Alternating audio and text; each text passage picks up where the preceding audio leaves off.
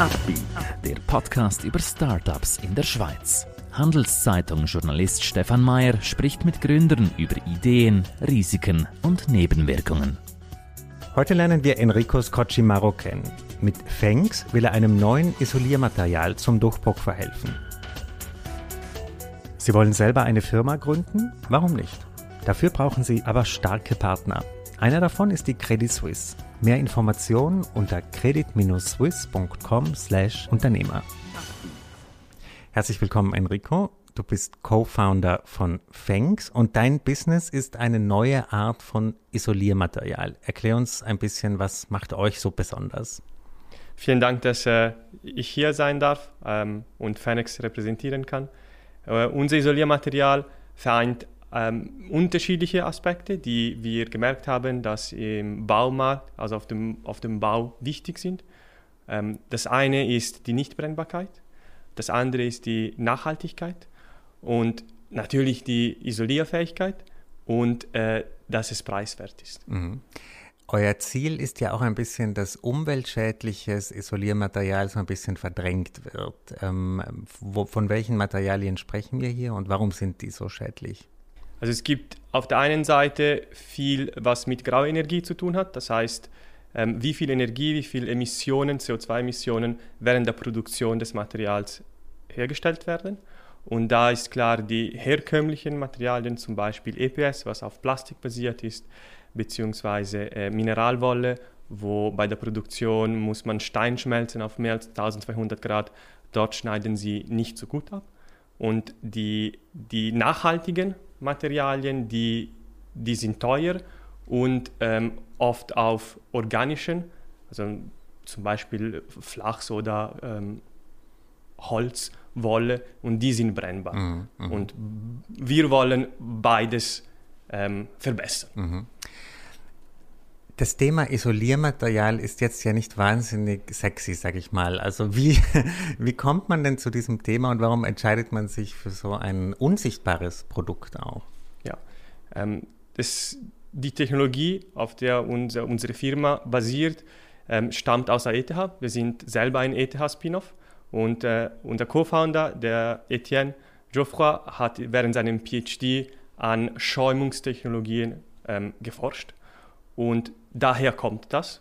Und er hat auch während dem PhD ähm, viel, sich viel mit, dem, äh, mit der Baubranche be befasst und hat auch dort diese Marktlücke gefunden und hat gemeint, mit unserer Technologie, das passt gut zusammen, das möchten wir füllen. Ähm, und äh, so ist äh, auch Fenex entstanden. Mhm. Äh, wie ist denn dieser Markt, wie würdest du den beschreiben von diesen Isoliermaterialien? Sind das Monopolisten, die das dominieren oder gibt es da ganz viele Anbieter? Kommt das alles aus China? Wie kann man sich das vorstellen? Es ist äh, sehr lokal, wie vieles im Bau, weil äh, vor allem bei Isoliermaterialien, es ist hauptsächlich bestehen sie aus Luft. Das heißt, die Transportwege müssen sehr kurz gehalten werden. In der Schweiz gibt es viele, ähm, also ein paar große Players, ähm, und mehrere kleine, die Nischenprodukte anbieten. Ähm, das ist äh, etwas fragmentiert, und, äh, ähm, aber klar ist das Verständnis des lokalen Marktes, auch wie die Materialien angewendet werden, ähm, sehr wichtig, weil sie doch von Land zu Land unterschiedlich mhm. sind. Mhm. Wie leicht wäre denn eure Idee, euer Material zu kopieren? Äh, wäre das einfach oder wie schützt ihr euch davor? Also wir haben ein Patent angemeldet, aber natürlich im Patent selber steht, stehen einige Sachen und vieles haben wir als Trade Secret. Also da sind die, die Prozesse und Sachen, die, die wir entwickelt haben, die behalten wir für uns. Mhm. Erklär uns noch ein bisschen deinen Weg zu diesem Punkt, wo du jetzt bist, zu dem Startup-Gründer. Was hast du vorher gemacht? Wie war dein deine Karriere? Ich bin, wie man vom Namen vielleicht ahnen kann, stamme ich aus Italien, aus Mailand. Da bin ich für das Materialwissenschaftsstudium an die ETH gekommen. Und dort habe ich ganz schnell gemerkt, dass ähm, das, was mich an Materialwissenschaft fasziniert, ist die, sind die, Unterschied, die unterschiedlichen Aspekte, die man ähm, lernen kann. Und ein Teil, was mich von Anfang an interessiert hat, ist das, äh, das Business-Aspekte. Mhm. Und die Forschung, die Resultate der Forschung auch auf den Markt zu verhelfen, um auch der Gesellschaft etwas zurückzubringen. Mhm. Das war von Anfang an da. Und die Existenz als Gründer, macht das Spaß oder würdest du sagen, so ein Corporate-Job wäre eigentlich entspannter? ich weiß nicht, entspannt. Es gibt da viele Corporate-Jobs, die auch äh, stressig sind. Was, äh, was wirklich viel Freude gibt, ist etwas von Anfang an aufzuziehen, von Anfang an dabei zu sein, dabei sein zu dürfen, ähm, vor allem die Interaktion mit den Mitarbeitenden, neue Leute anzustellen, die persönliche Entwicklung von sich selber und von den anderen ähm, ja, zu verhelfen, das, das, das finde ich spannend. Und dort ist man als Gründer von Anfang an dabei. Und es ist herausfordernd, aber macht riesen Spaß. Mhm. Was ist momentan die größte Challenge für euer Startup, für eure Firma, die, das größte Problem? Wir sind dabei zu wachsen. Äh, auf der einen Seite haben wir den Standort gewechselt, um die Produktion aufzuziehen. Ähm, da sind neue Maschinen gekommen und ähm, natürlich das Wachstum muss auch mit einem Personal Personalwachstum einhergehen. Und die richtigen Personen zu finden, die sowohl das Technische oder das Fachwissen mitbringen, sowie auch ähm, von den Werten her zur Firma passen. Das ist überhaupt nicht einfach. Wie würdest du eure Firmenwerte beschreiben? Für uns als junge Firma ist ganz wichtig, dass wir Flexibilität ist wichtig, ähm, die Passion zu zeigen für den Job, den man, den man macht, die sozusagen ähm, Verantwortung zu tragen zusammen als Team, aber auch als Individuum im Team ist sehr wichtig und Nachhaltigkeit natürlich. Mhm. Nachhaltigkeit ist ein großes Thema. Wie schaut es mit der Finanzierung aus? Wie seid ihr da aufgestellt? Wer sind die Investoren oder seid ihr selber investiert? Wir haben letztes Jahr ähm, im Mai eine Finanzierungsrunde abgeschlossen, 2,7 Millionen. Da ist es ein Mix aus sozusagen größeren ähm, Investoren aus, auch aus der Baubranche Swiss Prime Site ist ein Investor bei uns, äh, sowie auch Business Angels ähm, haben bei uns investiert. Habt ihr in naher Zukunft eine neue Runde geplant oder reicht euch das Geld erstmal? Als produzierende Unternehmen reicht das Geld nie. Mhm. Das geht, äh, mhm. Äh, wir planen die nächste Finanzierungsrunde Anfang vom nächsten Jahr. Mhm. Und das Ziel dort ist äh, äh noch nicht definiert. Das äh, basiert auf die, die Strategie, die wir nach der Finanzierungsrunde ähm, sozusagen verfolgen werden. Und da sind wir die noch am Erarbeiten und da kommunizieren wir noch nicht. Aber geplant ist, dass ihr euch dann auch öffnet für weitere Investoren oder wollt ihr mit dem bestehenden Swiss Prime Site zum Beispiel das sozusagen eng halten? Beides ist möglich. Mhm, mh.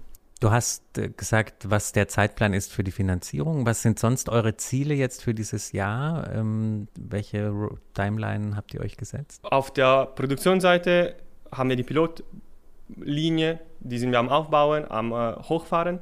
Da möchten wir genug Paneele produzieren, um die äh, Nachfrage für Tests wir, wir, sind dabei, eine Testreihe aufzuziehen mit Installateuren, mit äh, Gipser, mit Fassadenbauern um genau vom Markt auch Feedback einzuholen. Und danach kommen die Pilotprojekte, um äh, auch zu zeigen, dass unser Material sich auf dem Markt bewährt. Mhm, mh. Wie ist grundsätzlich so dein Eindruck vom Startup, äh, von der Startup-Szene in der Schweiz? Findest du, das ist eine gute Umgebung für Gründer oder nerven dich gewisse Dinge, Abläufe, Regeln? Äh, ich finde es speziell im Bau eine gute Umgebung weil im Vergleich zum europäischen Markt ist es einfacher, neue Produkte auf den Markt, zu bringen. Die Zertifizierung ist äh, etwas einfacher. Ähm, was natürlich der Fall ist, um zu wachsen, muss man auch ins Ausland gehen, auf dem Ausland schauen. Und da zählt die europäische Zertifizierung wieder eine Rolle. Ich finde das ein guter Standort für Startups. Und was wäre der erste Schritt ins Ausland? Italien, Deutschland oder was bietet sich da für euch an? Für uns bietet sich äh, die Dachregion an, mhm. weil man dort doch ähnlich baut mhm. mit der kompakten Fassade, das ist, das ist bekannt. Mhm. Was wäre denn für dich oder wo siehst du denn dich und das Startup in zwei, drei Jahren? Äh, plant ihr einen Exit? Plant ihr, dass euch Swiss Prime Site übernimmt? Was sind denn so eure Langfrist-Szenarien? Szenarien sind natürlich, dass wir wollen nicht so früh ähm, ein Exit haben, um sozusagen genug weit zu kommen, dass wir eine Firma aufbauen, wo unsere Werte und die Werte von Nachhaltigkeit groß sind. Ähm, und für uns als Firma, die ein Produkt produziert, das dauert. Mhm, das mhm. ist uns bewusst, das ist unseren Investoren bewusst und die unterstützen uns dabei. Mhm. Was wäre eine andere Branche, die dich interessieren würde, wenn du jetzt sagst, nach fünf Jahren ist das erfolgreich abgeschlossen? Gibt es eine Idee, die dir unter den Nägeln brennt? Nicht spezifisch. Ähm, als Italiener ist äh, Food und äh, sehr, für mich sehr, ich mag das, ich mag kochen, ich mag äh, essen und die Foodbranche mit der Nachhaltigkeit und dort bewegt sich auch viel und mit dem Hintergrund als Materialwissenschaftler, das, das passt doch mhm. auch. Du kennst beide Länder gut, Italien und Schweiz. Wie würdest du denn die Startup-Szene in Mailand beschreiben? Ist ja auch sehr Wirtschaftskapital, äh, äh, wie soll ich sagen, Wirtschaftshauptstadt von ja. Italien. Ich muss sagen, ich kenne die Startup-Szene in Mailand nicht so gut. Was ich weiß, ist, dass ähm, vor allem in den letzten Jahren auch mehr, mehr vermehrt Kapital aus dem Ausland einfließt und dort auch äh, spannende Startups entstehen. Ähm, was man groß kennt, ist vor allem im Fintech-Bereich. In Mailand wegen den ganzen Banken genau. auch mit. Mhm. Ähm, ja, hast du uns eigentlich schon sehr kompakt vieles erklärt. ähm, trotzdem so ein bisschen vielleicht im Rückblick Wann wurde dir denn bewusst, dass man mit diesem neuen Material, mit diesem Stoff, den ihr produziert, wirklich ein Business habt? Also was war denn der Moment, wo wirklich auch Partner oder äh, Kunden oder die Uni gesagt hat, das kann funktionieren? Kannst du dich daran erinnern?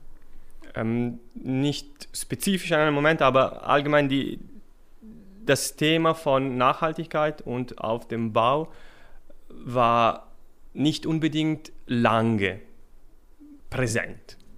Und wir, wir haben daran gearbeitet und mit dem ganzen Klimawandel und die, das hat an, an Wichtigkeit gewonnen und dort waren wir ganz, ganz früh dabei. Und für uns Nachhaltigkeit ist eben, auf das, auf das eine ist die graue Energie, also wie viel CO2 und Energie brauchen wir, um unser Produkt zu, herzustellen. Auf der anderen Seite ist die Kreislaufwirtschaft.